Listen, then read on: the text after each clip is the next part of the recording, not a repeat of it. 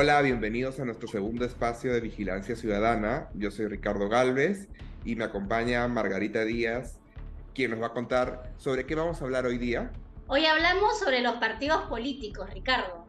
¿Y qué son los partidos políticos, Margarita? Eh, es importante señalar que los partidos políticos son organizaciones conformadas por personas que representan los intereses de la ciudadanía.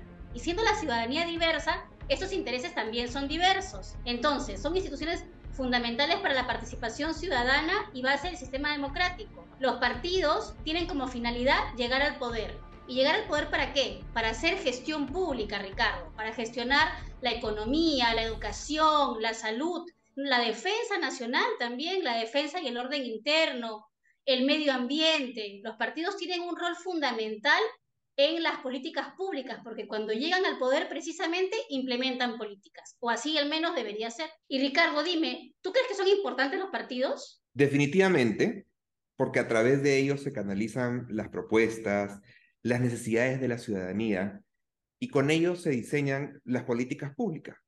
Debería ser a través de estas organizaciones que se lleven las voces de los ciudadanos según la visión del país al, al que aspiran, ¿no?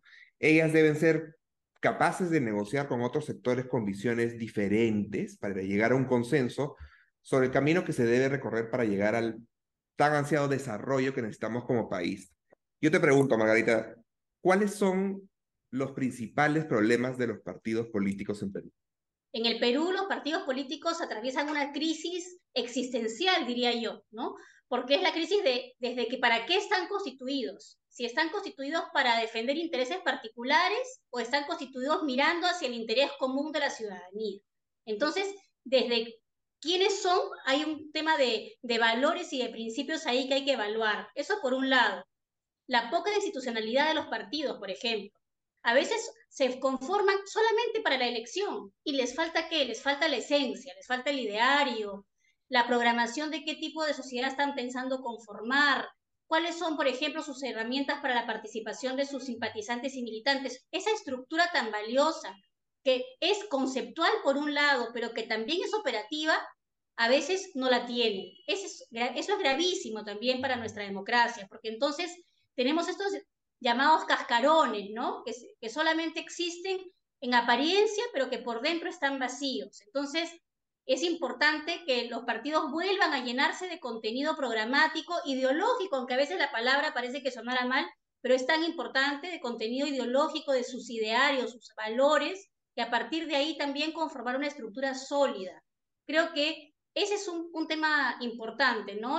los problemas tienen que ver con la institucionalidad de los partidos, con su fragilidad a nivel metodológico, a nivel conceptual, a nivel operativo y también porque a veces representan intereses, como decimos, que no responden a una mirada común, sino, por ejemplo, a intereses de aquellos que los fundan, ¿no? Entonces, parece como si fueran este, cotos de casa y cada, cada partido responde a un líder, pero que es un líder personalísimo, no es un líder colectivo.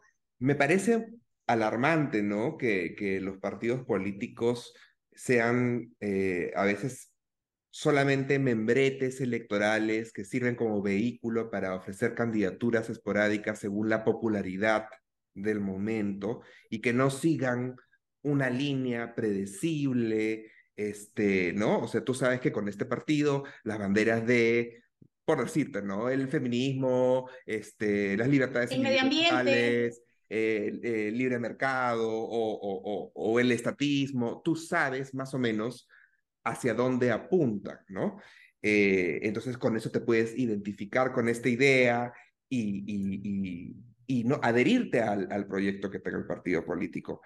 Y, eso es lo que no tenemos. De repente lo, que tú estás diciendo, o sea, complementando lo que estás diciendo, mucho caudillismo, mucho personalismo, mucho lo que dice el líder, que puede ser cambiante, porque las personas cambian de opinión, y si tu partido va a ser solamente lo que dice el líder y se va moviendo según los intereses, qué hay y qué hay cuando este líder se va y, desaparece, que se acaba el partido. Entonces, para mí, de hecho, identificar salidas de estos problemas podría ser, o sea, tenemos que fortalecer a los partidos políticos. impulsar la vida partidaria de las organizaciones, generar espacios de capacitación para los militantes, impulsar la meritocracia.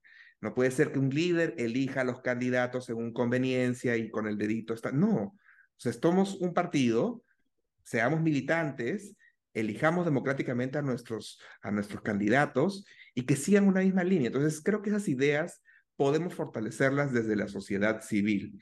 Sí, mira, yo eh, me quedo con esa idea de fortalecimiento también desde la sociedad civil, porque finalmente quienes elegimos somos nosotras y nosotros, ¿cierto? Como ciudadanos y ciudadanas responsables. Entonces, también es importante que exijamos que quienes se presentan en las contiendas electorales tengan una estructura sólida, por un lado, pero que también participemos desde la ciudadanía en, por ejemplo, conocer en qué consiste cada uno de los partidos, y finalmente, primero castigar a los partidos también en función de la estructura que nos puedan ofrecer y los programas con los cuales puedan presentarse de acuerdo a nuestras propias ideas y convicciones.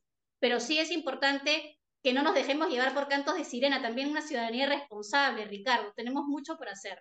Y creemos que hay mucho trabajo por hacer, pero que no es un desafío perdido. O sea, desde la sociedad civil podemos impulsar a que los partidos políticos lleguen a tener la solidez que necesita nuestra democracia, que respondan a nuestras necesidades, que sean instituciones confiables, predecibles, con un norte claro. Y, creo que ese es el trabajo que queremos hacer desde Vigilancia Ciudadana. efectivamente, Ricardo, que haya seriedad pero con alegría para construir una democracia saludable. Así es. Les agradecemos compartir este espacio de conversación y muchas gracias por su sintonía. Los esperamos para el siguiente episodio. Muchas gracias.